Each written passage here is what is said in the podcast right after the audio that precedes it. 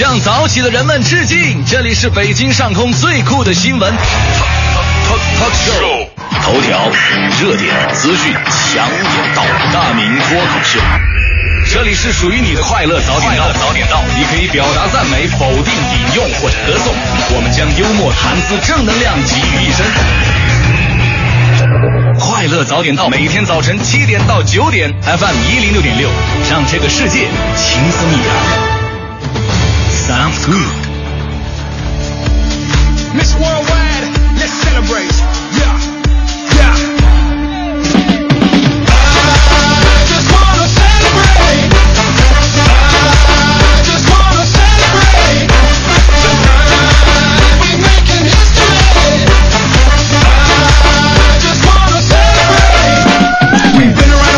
是北京时间七点零二分，又过三十五秒，欢迎您继续锁定 FM 一零六点六中央人民广播电台文艺之声，收听这是到为您送上的快乐早点到。各位好，我是大明。每个人都有梦想，我小的时候到现在，一直有一个梦想，这个梦想就是希望自己的身份证号码能够出现在我银行卡的余额里面。于是我想尽了很多的办法。最近发现中国股市特别的好，我把我的全部积蓄投入到了股市当中。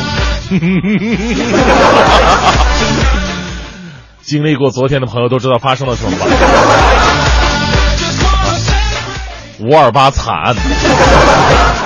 不过没有关系，很多朋友说了，说中国股市啊，它不是一个理性的股市，而且有的时候你不应该看大盘的指数，有的时候大盘的指数往下跌，但是你未必是未未未必自己的股票就往下跌，对不对？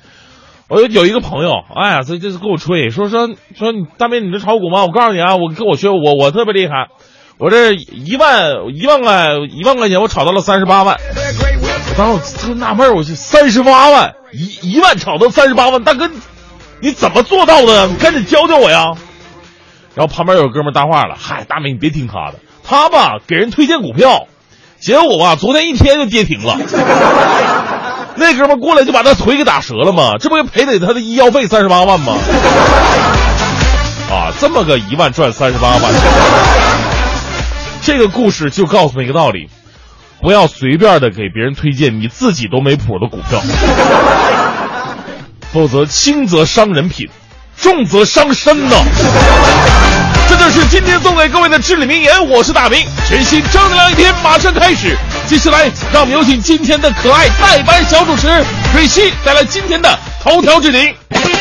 头条置顶，头条置顶。在结束拉美之行返京技术经停西班牙马略卡期间，李克强会见了西班牙副首相德圣玛利亚。总理介绍此访情况，指出中西两国的优势互补，双方合作开发第三方市场的潜力巨大，不仅可以拉动自身经济的发展，也可以促进发展中国家提升基础设施的水平，推动世界经济发展。国家卫生计生委二十八号转载广东省卫计委的通报称，广东出现了首例输入性中东呼吸综合症的疑似病例。民政部副部长龚蒲光昨天表示，要抓好地地名文化遗产保护工作，按照中央提出的“望得见山、看得见水、记得住乡愁”的要求，进一步做好乡愁这篇地名文化建设文章，深入开展大、洋、古、怪、虫等地名乱象的整治。国家新闻出版广电总局副局长田进昨天表示，广电行业要加快实施“电视加”行动和宽带广电的战略，把广电网络由以往的单一收视服务变成综合信息服务，打造家庭信息中心。据最高检网站的消息，最高检公布了四起地方要案，浙江、山东四名副厅级干部因涉嫌贪腐犯罪被检察机关查办。浙江省发改委原副巡视员丁勇涉嫌受贿一千余万元被提起公诉。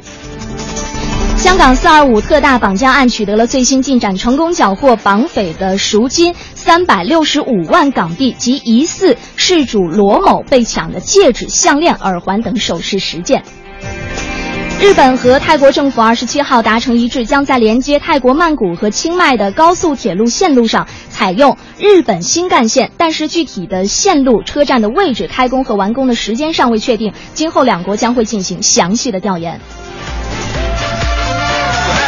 好，七点零八分，回到我们今天的快乐早点到，各位周五的早上好，我是大明。各位早上好，我是蕊希。哎，对，这个声音带加号的小蕊希又回来了 啊！哎这个今天是周五，提前呢祝各位周末快乐哈。每次到了周五的时候呢，我们就特别想聊一些轻松的话题，嗯能够让这周紧张繁忙的工作呢有个落脚点。嗯其实我们说呀，这个工作都是为了生活，对不对？赚钱呢？也是为了花钱？花钱呢，同样也是为了生活。那在一切为了生活的前提之下，其实我们每个人都有一个目标，就是一定要学会让自己快乐。哎，啊对，，但是可能很多朋友啊，你会发现，我们越追求什么呢？那越越可能离什么东西越远。是比是，方说你你工作是为了生活，嗯，但是你工作着工作着吧，你就特别的闹心，对吧？然后呢，有有的人是特别的好强，嗯，没日没夜的加班，那有的人呢是干脆在工作上受到了很多挫折，然后回家开始喝闷酒，跟领导开始那什么，跟同事开始那什么玩意儿，是吧？那你回头头来，我为什么工作？我为什么这么不快乐呢？是吧？嗯，你有没有这种感觉？我有，其实你刚来你就有你，不是我给你一个自我表现的机会，领导在听咱咱们的节目，这个机会你应该这么说，我没有，你我特别的开心，真的能够跟大明哥一起主持，是我这辈子、上辈子、下辈子在一起的荣幸，你知道吗？不是你，知道，我就不小心啊就气死我了一一一秃噜出来了，你知道吗？哎呀，暴露了，你知道吗？不要随便秃噜啊！我跟你说，咱们的节目听的人很多。呃，你你在上学的时候有嗯肯定有这样的感觉啊。我上学的时候有这种感觉没有啊？我我特别好学，所以我我上学的时候我就每天背书啊，上课呀、我特别开心。哎呦我的天哪！哎呦，咱们都不用装啊，就是生活当中啊 就是这样的。有的时候嗯你为了工作，你你为了生活去工作，结果嗯工作的时候很不开心；你为了生活，你努力赚钱，你发现赚钱的时候。也也很不开心，比方说你有的时候赚不过来，有的时候赚的钱少了，有的时候你赚的其实挺多的，但跟旁边的人一比，我我跟你你没比过人家，你也闹心。我觉得这种烦恼都是像你们这种有钱人才有的，好吗？像我这种没有钱的人，根本不用担心这样的事情。呃，知道的越少，痛苦就越小。所以呢，有的时候人应该会学会让自己开心。其实开心不是一件特别难的事儿。嗯咱们今天就来聊一聊你最简单、最直接能够让自己开心的办法是什么。嗯啊，那有人开心说啊，义务我这要给自己买东西。你看最近工作什么这这这也挺好的，嗯然后这么累，给自己奖励个东西，花个几万块钱，甚至嗯花更多的钱买辆车、买套房子，这样的人都有。但是呢，我们说这种开心的方式确实有点昂贵，你不可能每天都这么做，是吧？就他们花的是自己的钱是吗？我要是开心，我花别人的钱。我跟你说，你这辈子找不到男朋友了，就怕你开心，知道吗？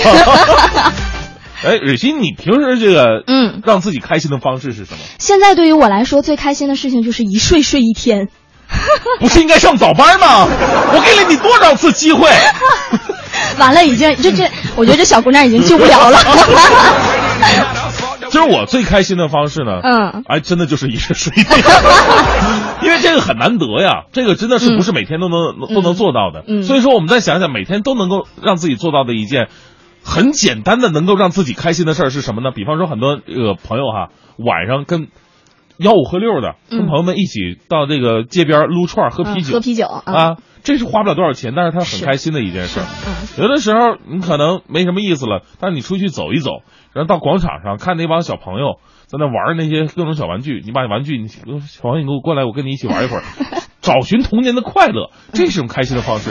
很多女士愿意吃甜品，甜的东西也会直接的让人开心，对吧？嗯这是它的一个功效。所以你最简单的开心的方式是什么呢？说出来，让我们大家伙一起分享一下，发送到快乐早点到一零六六的微信平台。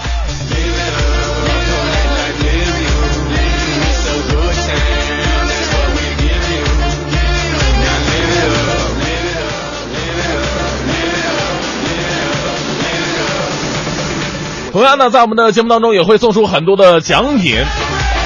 啊，首先呢，给各位隆重推荐的就是天津海昌极地海洋世界提供的每天一份的价值三百五十八元的两张门票。呃，这个很多的朋友对这个海洋公园，其实极地海洋世界是挺感兴趣的，因为里边有很多的驯兽师。就是那天我还跟黄欢俩人商量呢，说哪天的节目干脆咱们找一驯兽师聊聊他们的生活，这也是很有很有意思的。如果你想感受一下这个极地海洋世界的话呢，也可以通过我们的节目互动方式获得这张这两张门票，每张门票价值一百六。呃，再来关注一下，我们还有今年最有意思的冰雕主题互动展——二零一五北京奇幻冰雪世界展览，从即日起到八月十二号，在北京水立方南广场开幕了，陪伴少年儿童度过六一儿童节和暑假。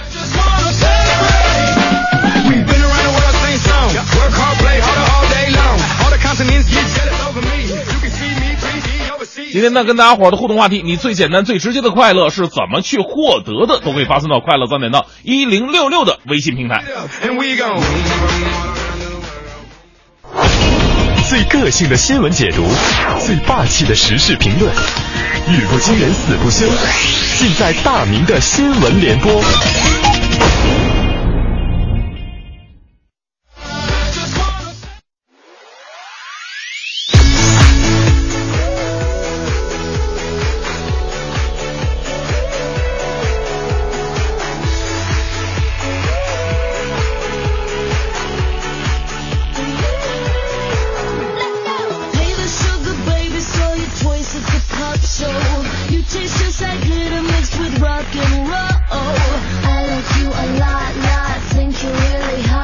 这时段的大明的新闻联播，再次跟您分享最新的一些新闻消息。这时段呢，首先来关注一下复旦大学啊，每个学校呢都会有自己的一些学校的形象宣传片儿以前我们吉林大学也有，好悬的找到了我。当时他们没找到我，觉得是个遗憾。你看我现在天天在这宣传吉林大学，所以说呀，培养一个学生的爱校爱校情节是多么的重要，对吧？我们来看看复旦大学他们是怎么做的。二十七号的时候呢，复旦大学发布了一百一十周年校庆宣传片，名字叫做《To My Light》。结果万万没想到，这片子其实拍的不错，拍的不错，但是网友的眼睛是雪亮的。这片子刚刚发布，就有细心的网友发现了啊，指出这个片子与日本东京大学的学校宣传片有许多惊人的相似之处。对此呢，复旦方面做出了回应，表示宣传片是根据该校学生的真实事迹改编而来，和东大完全不同。但是呢，仍然有新片会代替这个看似雷同的宣传片。其实我对比看了一下啊，呃，网友的眼睛果然是雪亮的，果然是没有抄袭，只是翻拍而已。所以说，我觉得复旦大学的解释呢，稍微有点牵强。从立意到画面，从逻辑到风格，复旦宣传片确实有向东大宣传片致敬之嫌。那是否抄袭呢？那我就不好说了。不过呢，如果有这么多的雷同，咱们即使不抄袭，也没有凸显咱们大学生本来应该有的创意呀啊！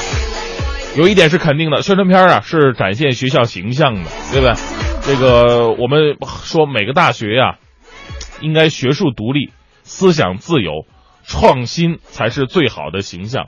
所以这个宣传片还真的非常重要。接下来呢，我们来说说吃货。呃，身边有很多的吃货，什么都吃。呃，很多朋友不理解，哎，身边吃什么都有，还有这吃大蒜的。哎，我跟你说，就是咱咱们北方人可能特别理解啊，吃大蒜，尤其是吃那个炸酱面的时候，吃面不吃蒜，味道减一半，有没有？啊，南方的很多朋友受不了啊，这别说大蒜了，就那蒜末，你吃了一口，下午到了一个五百平米的这么一个大办公室里边，你就在那待着。刚进门的同事就能闻到那蒜味儿，他们对这个东西就那么敏感，而且他们也不说是蒜味儿，他们说是臭味儿，是吧？每个地方的人不一样。不过呢，你咱们说这个吃蒜呢，消炎杀菌，如果吃多了会怎么样？你肯定不知道吧？来关注这条消息，扬子晚报的消息，二十七号在江苏扬州，一位神志不清、浑身散发着浓浓大蒜味的男子被送到了急诊室。据悉啊，该男子是特别喜欢吃大蒜啊，顿顿是生吃大蒜，怀疑呢是生吃大蒜过量所致。医生表示了，适量的咱们吃这大蒜呢，对人体是有益的，但如果过量了，会杀死寄生于肠内的有益细菌，损伤红蛋白，致贫血。哎呀，所以说这南方的朋友可能永远不会得这种病，但是咱们北方的朋友就就就小心一点了。尤其是我们小的时候，想想就后怕呀。小的时候吃那个路边烧烤的时候，那时候大蒜是不要钱的，那时候我们是一把一把抓，时候可能要要要五串肉串，然后烤了二十二十把大蒜那个。现在想想没中毒真不错哈。所以啊，再好的东西咱们也要适可而止，适度而吃啊。说到适度而吃的话，那接下来这一位呢，又是一个反面教材。不过人家的身体太好了。来自环球网的消息，近日啊，一个身材娇小的日本妹子，名字叫做木下优香，在一场声势浩大的炒面竞吃比赛当中，她用三分二十秒，你猜她吃了多少斤的炒面？她吃了三点九公斤，七点八斤的炒面，夺得了第一名。整个过程当中，你想只有三分二十秒啊，这妹子啊没有一丝的犹豫，轻轻松松吞掉了所有的食物，仅在这个过程当中间歇性的喝了几口水，顺一顺。看完这个之后啊，我真的我我再也不敢说自己是吃货了啊！谁谁要是娶了这样的媳妇儿，一天造掉一天的工资，你知道吗？问题是什么？我就不明白了。你说现在啊，我们看到很多大胃王的比赛，夺到最后冠军的，往往是一个身材娇小的瘦子。我这这身材，你对得起被你吃掉的那些食物吗？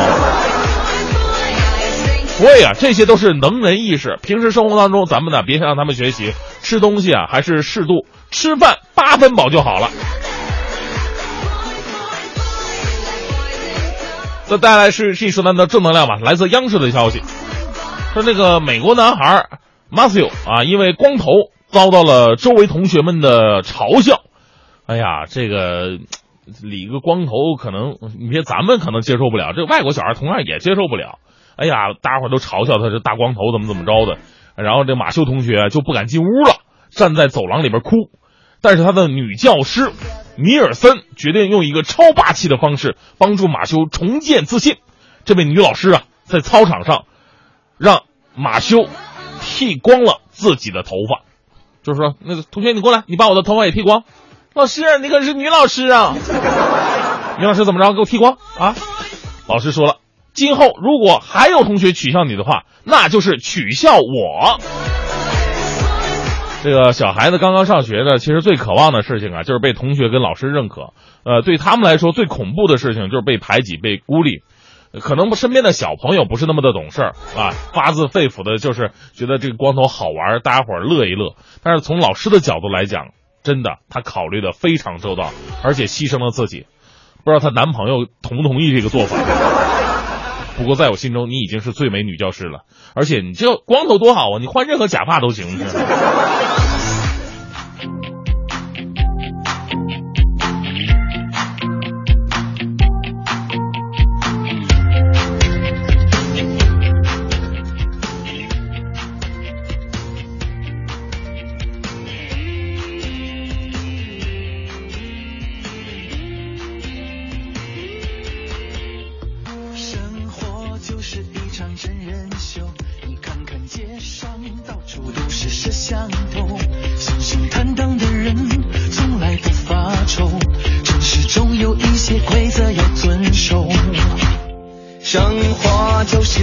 逍遥游你还有没有？说走就走的自由。等错过早了高峰汹涌的车流让心飞向更宽广的宇宙。一二一起不走就像小时候一群孩子排着队走过十字路口挺起胸抬起头走过多年以后年少轻狂的梦依然在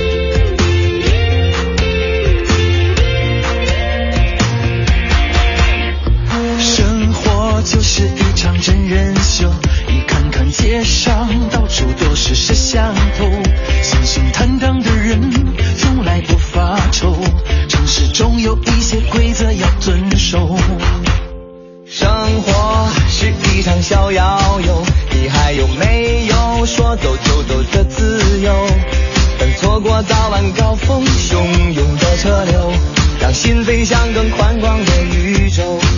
一二一起步走，就像小时候，一群孩子排着队走过十字路口，挺起胸，抬起头，走过多年以后，年少轻狂的梦。一零六六听天下。来看这一时段的“一零六六听天下”。据世界卫生组织的通报呢，韩国一例确诊中东呼吸综合症病例的密切接触者经香港入境广东省的惠州市，已经出现了这个发热的症状。那么根据了解呢，这名韩国男子五月二十一号已经出现了不适，二十五号呢体温达到了三十八点七度，二十六号他乘坐 OZ 七二三航班于十二点五十分抵达香港，经过这个深圳的沙头角口岸入境，抵达惠州。嗯。这些年来，我们一直听到一些非常新的一些疾病的名字，从非典开始到这个呃禽流感、猪流感，到去年的埃博拉。那今天呢，我们又听到了一个崭新的名字，叫做中东呼吸综合征。这个中东呼吸综合征病毒呢，是二零一二年首次出现在沙特，之后在中东等地传播，欧洲、非洲、亚洲、美洲等二十多个国家和地区陆续陆续出现了疫情和医务人员的感染。中东呼吸综合征呢，与二零零三年肆虐的非典同属冠状病毒，其传染性呢不及非典，但死病死率是要比非典高的。根据目前已知的病毒学、临床和流行医学资料，中东呼吸综合征冠状病毒已经具备有限的这个人传人的能力了，但是还没有证据表明该病毒具有持续人传人的能力。嗯，好，我们再来看一条最近可能困扰到我们很多人的这样一条消息哈，就是在二十七号，由于市政施工，那么杭州市萧山区某地的光缆就被挖断了，进而导致了支付宝的一个主要机房受到影响。随后呢，全国部分用户约两个小时的时间内无法使用支付宝。那么昨天，国内在线旅游网站这个携程网也是遭到了不明的攻击，导致网站和客户端都无法正常登录。那昨天呢，就有很多市民呢这个吐槽啊，这个支付宝无法使用瘫痪啊。啊，说这个现在你看是互联网的时代，吹的多牛，怎么怎么着的，到最后不还是被传统行业的一把铁锹给干掉了吗？所以说，传统行业才是未来真正的王道啊！作为动辄拥有上亿甚至数亿用户的互联网企业，遇到信息系统故障的时候。通常是如何应对的呢？那多位安全网网络安全技术专家介绍了，说目前呢，不少普通的互联网企业并没有灾难备份。我国金融行业标准当中呢，银行业信息系统灾难恢复管理规范对灾难分级、恢复时间有着明确的规定。中国银监会印发的《商业银行数据中心监管指引》也已经明确了。总资产规模一千亿元人民币以上且跨省设立分支机构的法人商业银行以及省级农村信用联社，应设立异地模式的灾备中心。嗯，那工信部呢近日通过并公布了通信短信息服务的管理规定，明确要求这个短信息服务的提供者、短信息内容的提供者未经用户的同意或者说是请求，不得向其发送商业性的短信息，并对这个短信息服务的规范呐、商业短信息的管理、用户投诉和这个举报等相关的一些东西都做出了相应的规定哈。是我们眼看着朋友圈里的一个个朋友吧，都变成微商了，就已经很闹心了。然后经常呢还有个什么什么车呀，什么什么东。东西的啊，集体的在在我们这个朋友圈里边推送各种的商业广告，真的是无法接受了。朋友圈呢，真的就是想看了解一下朋友都在做什么，跟朋友交流的这么一个场地，不是我们逛商店的这么一个场地啊。那规定指出呢，经营短信息服务的，应当依法取得电信业务经营许可。短信息服务需向用户收费的，事先明确告知用户服务内容、资费标准、收费方式和退订方式。呃，短信息服务提供发送短信，应当将发送端电话号码或者代码一并发送，不得发送含有虚假冒用的发送端。电话号码或者代码的短信息不得制作、复制、发布和传播含有《中华人民共和国电信条例》等法律法规规定的禁止性内的短信息。说到这个，我就特别的闹心，你知道吗？嗯。因为我不知道大家伙有没有这样的经历哈，就是你手机有我们那个就是很传统的那个短信的功能哈，走到北京或者说某一个城市的某一个地点的时候，突然就接到了某一个。莫名其妙的短信 啊，说什么提供某些服务的这个短信，你说你你要是单身老爷们儿也就算了，回去媳妇儿发翻你手机，你说你怎么解释啊？这个 太容易引起误会了。这个这个真的一定要好好治理一下了啊。好，我们最后再来看这样的一条消息哈，就人力资源和社会保障部昨天发布了这个二零一四年度人力资源和社会保障事业发展的统计公报，就显示了去年全国共有十九个地区调整了最低工资标准，平均这个调增的幅度为百分之十四点一。嗯，其中呢，月最低工资标准最高的是上海市的一千八百二十元，嗯小时最低工资标准最高的是上海的十七元。好，正在为您直播的是快乐早点到，咱们今天聊的互动话题啊，说的是这个你最简单、最直接的快乐是怎么去获得的呢哎？在这样一个繁忙、压力大的社会当中，其实每个人都想获得快乐，但是回头想想，获得快乐并不是一件特别难的事儿。对，一个小小的举动就可以让自己获得快乐，嗯来发送到快乐早点到一零六六的微信平台。今天呢，给大家准备了很多的奖品，我们再来说一下，很多朋友特别感兴趣。呃，首先是甲虫山谷。啊，这个我们每天会送六张的票啊。甲虫山谷呢是一部著名的德国儿童绘本，呃，讲述了甲虫山谷里边几个小伙伴啊正能量的那种小故事。二零一四年呢，甲虫山谷被引入中国，今年被搬上舞台了，成为了一部呃趣味横生的系列合家欢的那种舞台音乐剧。这个该剧的第一部就是《勇敢的麦克斯》，将于二零一五年五月三十号、三十一号和六月一号在北京大隐剧院精彩上演。每天我们节目组会提供六张门票。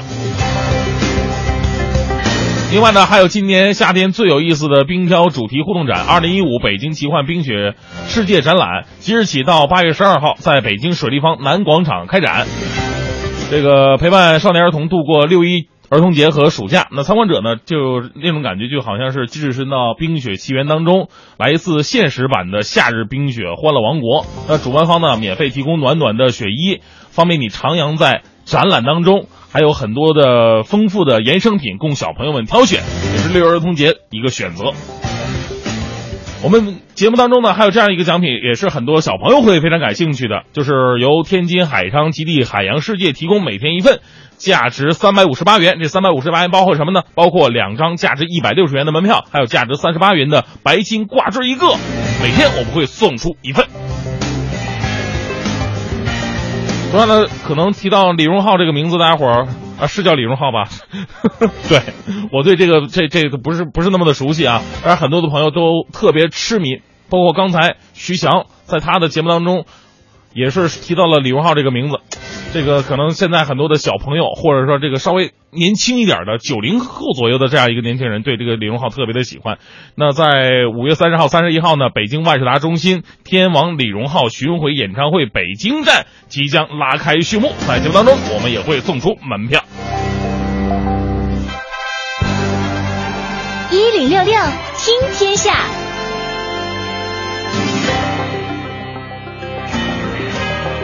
好，一零六六听天下，这时段呢，我们来关注一下在北京城刚刚发生的事儿。首先呢，还是先来关注一下有一些事故路段吧。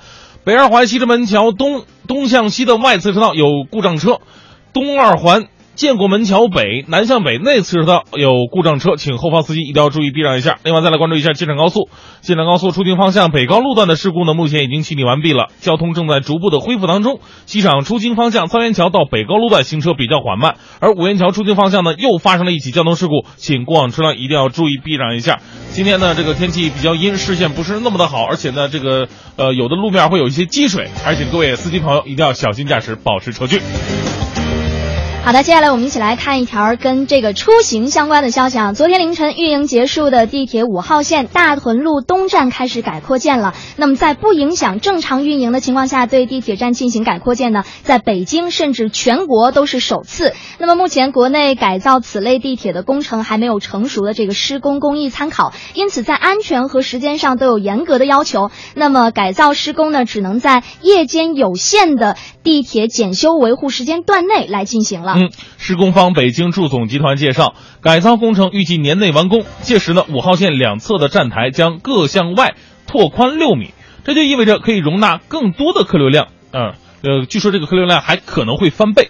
同时呢，将实现与东南侧地铁十五号线地下车站的换乘，两座车站呢通过一条一百零六米长的从地下延伸到高架平台的通道来连接。换乘的时候时间就不会超过两分钟了。嗯，那从今年的六月一号开始呢，重型柴油车将会全面实施第五阶段的排放标准，新车销售呢需要符合新的标准。那么这也就标志着北京会成为全国首个全面实施国五阶段机动车排放标准的城市了。那么预计实施之后，呃，第五个阶段的这个重型柴油车单车的氮氧化物可以削减百分之四十左右。那么从八月一号开始呢，将对不符合第五阶段排放标准的车型不予办理这个环保手续。此外呢，北京将会对符合国五排放标准的车辆发放蓝色环保标志。哎，说到这个重型柴油车啊，这个威力可相当大了。你看，这个相当于这个呃变形金刚里边擎天柱，你别看车很大，但是它威力很大。怎么个大法呢？目前北京市重型柴油车大概是二十二万辆，它这个数量不多，仅占机动车保有量的百分之四，但是它排放的氮氧化物和颗粒物却分别占机动车排放总量的百分之五十和九十以上。那重型柴油车排放污染呢，已经成为了本市机动车排放氮氧化物和颗粒物污染的主要来源了。嗯，那么北京控烟令呢即将实施了，这就意味着在所有室内公共场所和规定的部分室外场所呢，面对吸烟者，法规赋予了普通人说 no 的权利。那么在倒计时二十天的时候呢，北京还曾隆重推出了个人劝阻吸烟的三个手势：不可以、我介意和请停止。但是面对吸烟者呢，究竟有多少人能够有勇气做出这样的三个手势呢？甚至上前直接对他说上一句：“你别抽了。”嗯。这个我记得前两天咱们还针对这个呃最严控烟令做了一期的节目。其实我们也也在想啊，就是有些地方呢你不说的话，他也自动自觉的会不抽；但有些地方呢，你说不让他抽的话，他还跟你急，他还跟你急，他也难受 啊。比如市卫生呃计生部门近日就做了一个调查，调查显示，成人在各类场所二手烟暴露由高到低的顺序依次是：酒吧和夜总会是百分之八十九点五。餐馆是百分之六十五点七，家庭是百分之三十九点八，中小学校百分之三十二点八，机关大楼百分之十九点七，医疗机构百分之十二点八，公交公共交通工具百分之三点九。这其中呢，是以餐馆跟办公大楼执法是最难的。你说餐馆说禁烟啊，是因为这个烟酒呢仍然是重要的一种社交手段，烟酒不分家，这是咱们中国的老话呀。小酌几杯的时候呢，烟民必然会点上一根烟。而对于不抽烟的人来说呢，最希望禁烟的场所之一呢，也是餐馆。带着老人孩子来吃饭来了，当然不希望这个被烟雾缭绕啊，因为你坐这儿你不可能。你要说你在外边的话，可以移动啊，你可以走。你餐馆你就坐这桌，你动不了啊，起码一个小时之内是吧？可是，在这样的场合呢，遇到邻座陌生人肆无忌惮的吞云吐雾，真的有人敢上去劝阻吗？这还餐馆？那天说的酒吧，你在酒吧旁边有个哥们在抽烟。喝得满脸通红的，你敢上去劝阻吗？啊，这还真的是我们考虑的一个问题哈。好的，我们再来看这一时段的最后一条消息。那么近日呢，朝阳区政府就表示，朝阳区首批国际高端商务人才的评选认定工作日日前这个正式的启动了。凡在朝阳区工商注册、税务登记的企业工作。符合认定条件的国际高端的商务人才均可进行申报了。嗯，据了解，获得认定的商务人才将会享受资金资助、培训培养、创业支持等多种服务政策。其中呢，商务精英有望获得三十万元的服务支持资金，青年英才有望获得十万元的非现金形式的服务资助，有用于资助青年个人职业发展和专业技能提升。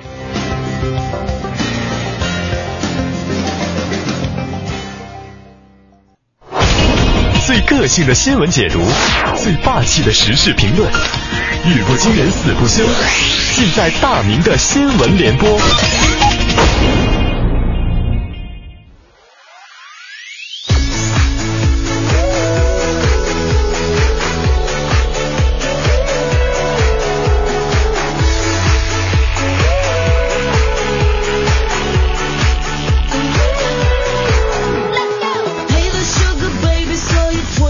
到了大明的新闻联播时间了啊！其实咱们这个快乐早点到啊，说实话，它是一档新闻节目，因为它每一时段都有着各种各样的新闻。比方说，我们在整点和半点的时候呢，会有一些新闻资讯。那有朋友问了，说这个大明新闻联播的新闻跟他们到底有什么区别呢？因为我是觉得，大明新闻联播的新闻呢，它不仅仅是一个新闻点，它更是反映了社会。反映了人的心理的这么一一一一一个一个信信息啊，所以呢，接下来这四条新闻呢，我希望能够给大家带来一些思考。这时段呢，首先来关注这个医生行业。《金华时报》的消息啊，这组数据啊，真的是触目惊心呐。新鲜出炉的中国医师职业状况白皮书显示，二零一四年调研当中，百分之五十二点七二的医师平均每周工作四十到六十个小时。咱们一按一天，呃，这一周五天的工作工作量来来算哈，四十到六十，那也就是八小时到十二小时之间呢。没算错是吧？那百分之三十二点六九的医师一周工作六十小时以上，收入万元以上的医师呢，仅仅占百分之六点一五。这就告诉我们，医生其实是一个工作时间比较长，但是挣的没那么多的这么一个职业，而且还特别的危险，因为百分之五十九点八的医务人员受过语言暴力，百分之十三点一的医务人员受到过身体上的伤害。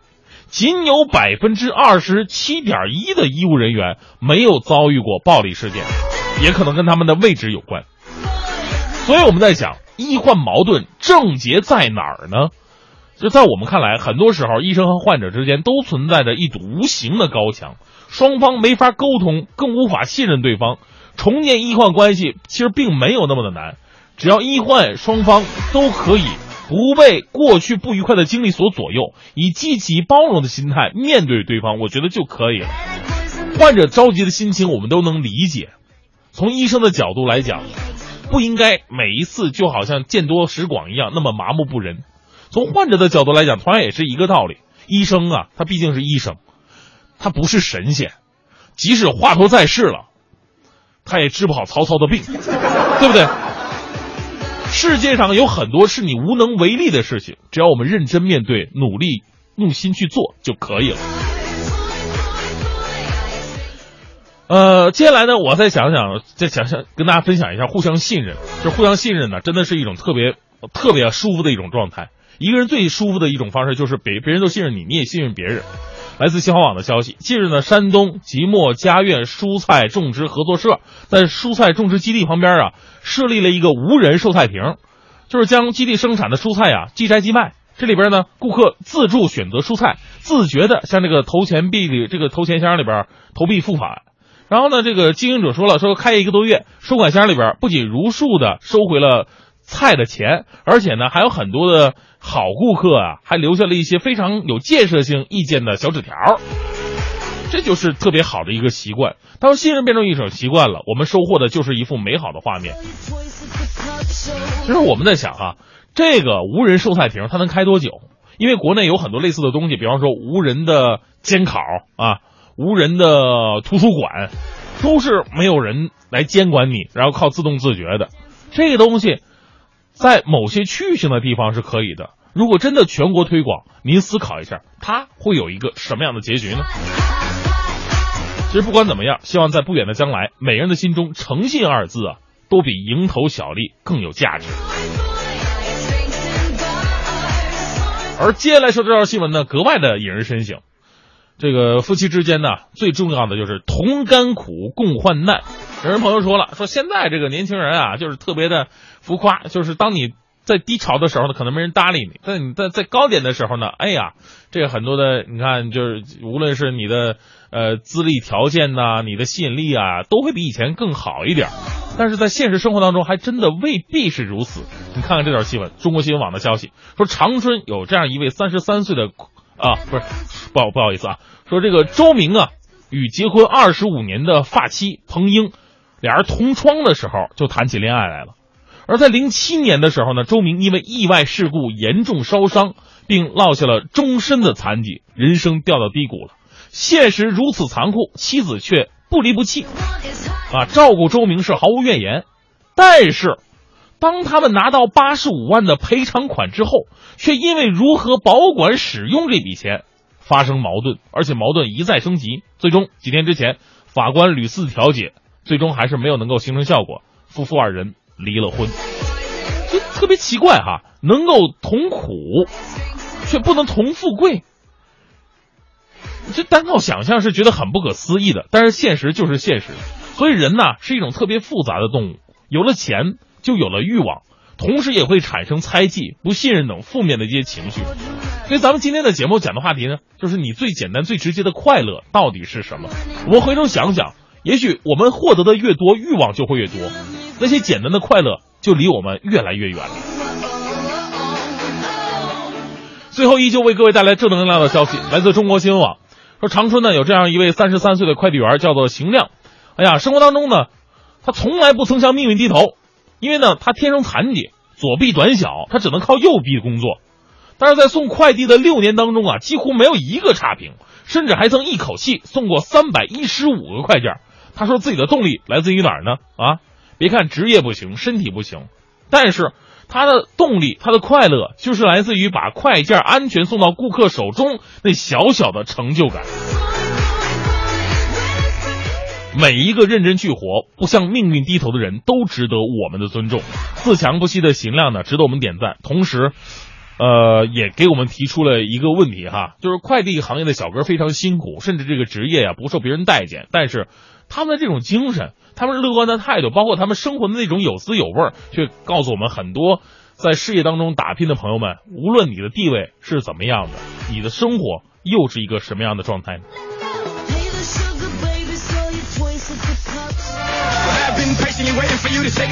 好，八点二十三，回到快乐早点到，各位好，我是大明，各位好，我是伟西。嗯，今天呢，我们说的话题是最简单的快乐。其实呢，最简单快乐很重要，因为每个人呢。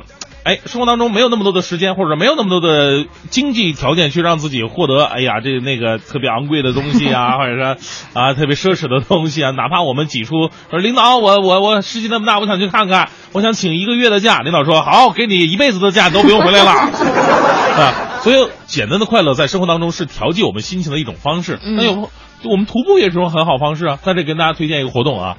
这个是真的是特别隆重推荐的，由中国青基会和我们文艺之声共同发起的大型公益徒步活动，名字叫做“挑战八小时”，正在火热的报名当中。如果您热爱运动，渴望挑战；如果您想帮助乡村孩子快乐成长；如果您想和朋友、家人、孩子到户外体验一次运动加公益的精彩挑战，九月十二号，让我们相约北京西山森林公园，这个一起跑吧！请报名，请搜索“挑战八小时”，名额有限，先到先得。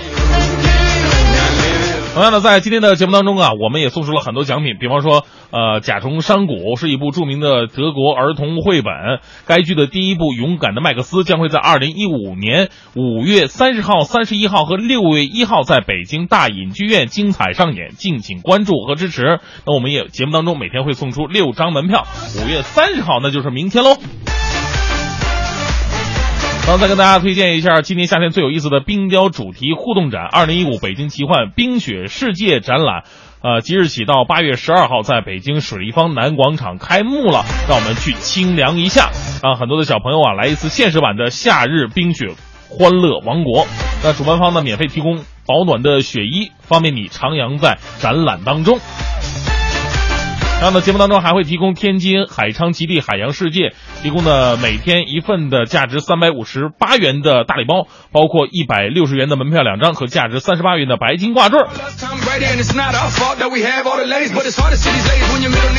好，说到这个今天我们的话题啊，这个最简单的快乐是什么呢？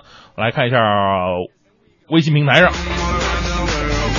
刚刚看到有一位朋友叫幸福的沙漏哈，他说我爱吃，但是我现在呢又在减肥，所以对我来说，我最简单的快乐的方式呢就是吃火腿，然后我一口把自己的嘴啊都塞得满满的，然后咀嚼起来都往外掉渣的那种。我第一次听说吃火腿还可以掉渣。火腿有多干啊？这个 过期了吧？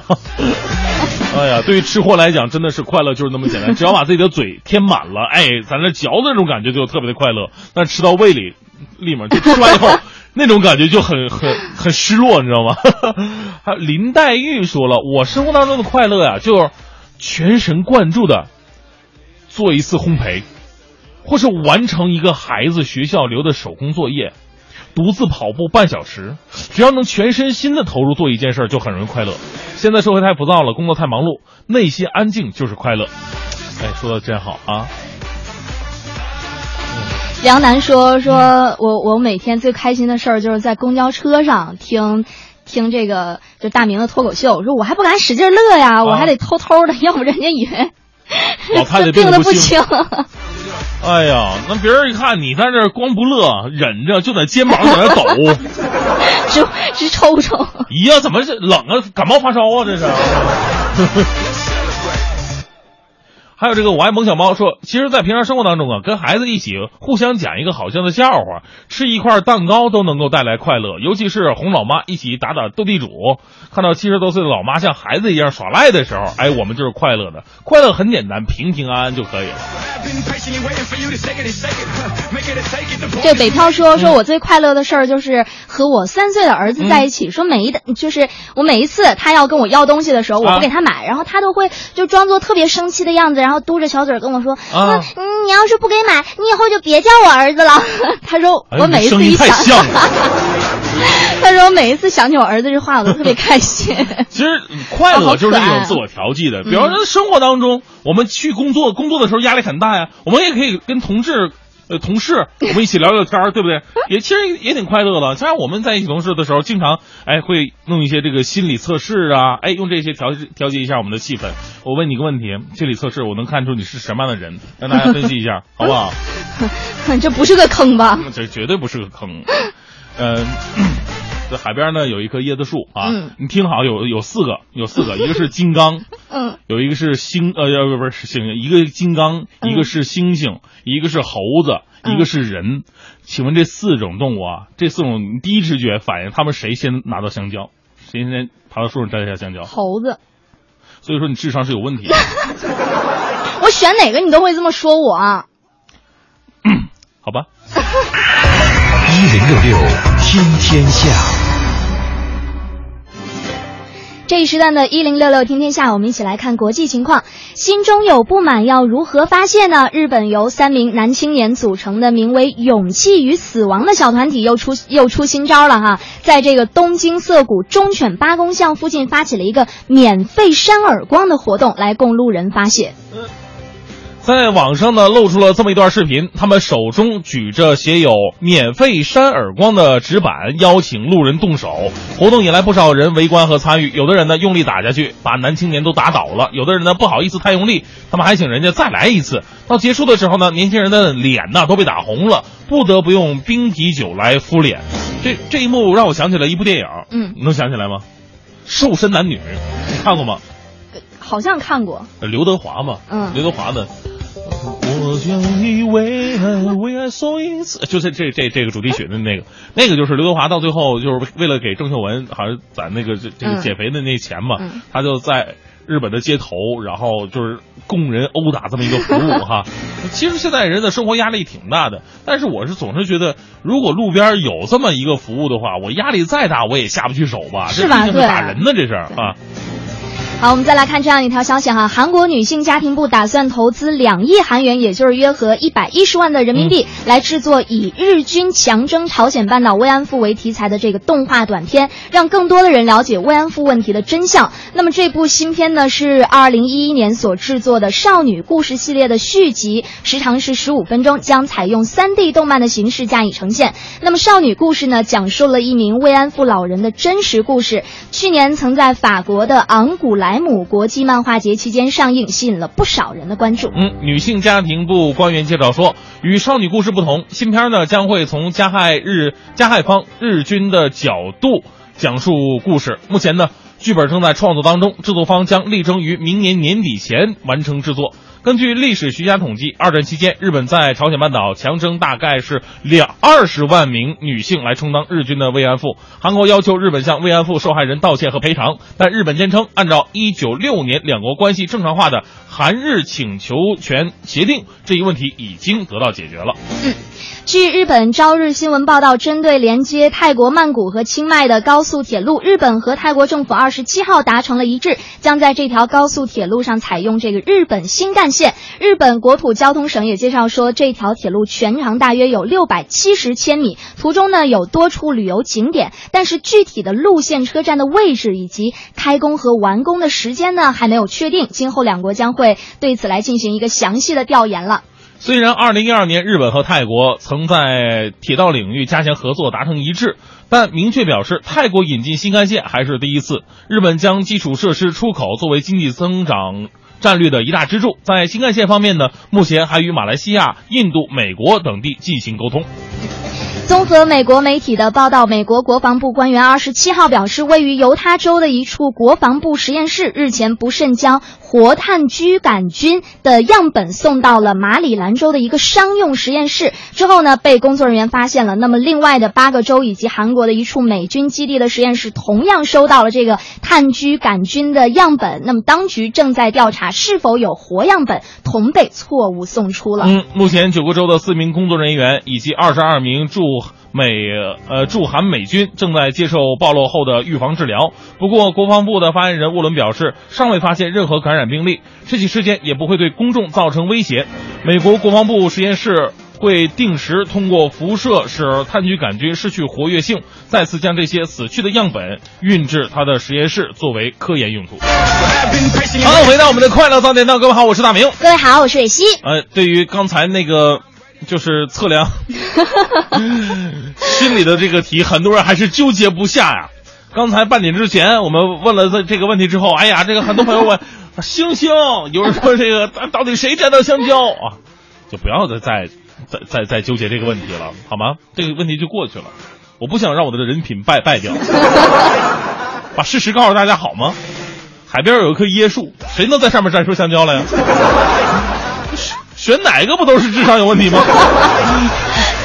哦天哪！我刚刚想了好久，我都没有没有想到点原来是在这儿，这椰子树。哦天哪！真为我的智商担忧啊！没事，你还小，长大以后就适应了。好吧，今天呢，我们聊的话题呢，说的是呃，你最简单的快乐是如何获得的？嗯啊，发送到快乐早点到一零六六的微信平台。最后我们来关注一下啊。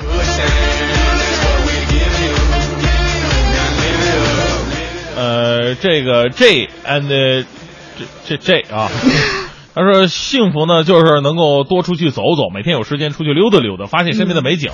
呃，如果真的发现有新发现，那就是心情愉悦的一天呢。呃，今天发现，哎，原来单位附近有个小公园儿，哎呀，附上美图啊，让主持人一起心情美美的。啊，看到这个我爱萌小猫，他说哈，其实，在平常的生活当中，和孩子们一起互相讲一个这个好笑的笑话啊，吃一块蛋糕啊，都能带来快乐。尤其是在哄老妈一起打打斗地主，然后看到这个七十多岁的老妈像孩子一样耍赖的时候，就会觉得特别的快乐。啊、就想想那个画面，都觉得真的挺温馨的。嗯，是嗯这个曲拉妈妈说，我觉得最快乐的事情啊，就是躺在床上吃牛肉干、看电视，或者老公陪着逛街、购物、购物、购物。要不说女人呢，就跟火车一样嘛。逛吃逛吃。我看到这个董董他说哈，他说我最高兴的事儿就是老公惹我生气的时候，我脑补一下老我我用他的那个牙刷刷马桶的画面，感觉非常好。他是直接脑补画面，要叫我我直接拿起来就刷。哎呀，就差一个老公了是吧？你怎么知道呢？因为你有这个想法，你是找不到老公的。来看一下，呃，哎，这事儿，这这个智商啊，他说这事儿啊，也跟刚才那位差不太多了。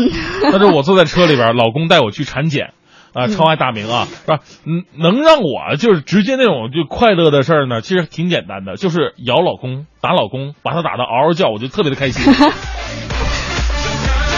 哈哈哈哈哈哈！不是，咱们就不能和平一点，就解决一下这些问题吗？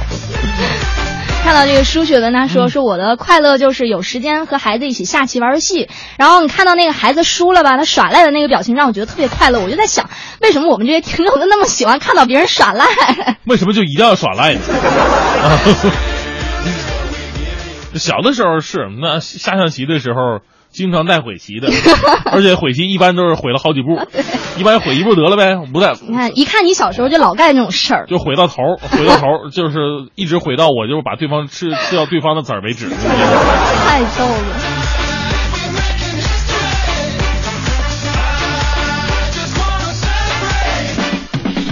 行吧，今天的节目呢到这里要告一段落了。今天是周五，再次预祝各位周末愉快啊！周末的时候，这个上班的时候好好上。这 个今天可能很多股民朋友还在担心股市呢，因为昨天呢，你你你不炒股不知道昨天发生了什么。昨天发生了，就是因为是近几年的一次最惨的一次叫暴跌吧。嗯。呃，大盘跌了三百二十多点，嗯然后很多朋友说。呃，就是有有电视上诞生了很多段子嘛，就是嗯老板给你肉新鲜的，哎，你这么说这肉新鲜，能不新鲜吗？下午三点，股民刚割的，但我昨天看到我朋友圈里面有一个人发，他就说说看到下午的时候，好多朋友都跌了嘛。他说我一点都不担心，你们你们就跌去吧，因为我在上午就已经跌停了。这没有没有最惨，只有更惨，是吧？啊，没关系，其实呢，股票也是我们只是我们的投资的一种方式而已啊。这个它跌跌更健康嘛，是吧？这个有有跌就有涨，你光涨的话，其实你你心里还也也也也也也不落实，因为你光涨的话，你不舍得不舍得卖。哦，还有这种心理呢我跟你说，真的是这样，就股民这个心理就特别的复杂，能看嗯看出人的很多好玩的地方。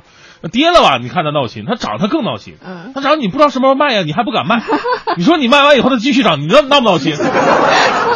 你说哎呀，卖早了，所以它也不可能一直涨，只有往下跌的时候，你才知道我什么时候该卖，嗯什么时候该买。它有这么这么一个区间，有有有数了，其实这心呢也就踏实了。不管怎么样呢，股票永远是调节我们生活的一种方式啊哎，不要让它影响到自己的心灵。最后一首歌曲送给各位吧。想把我唱给你听，结束今天的节目。再次感谢蕊希的代班，谢谢。拜拜。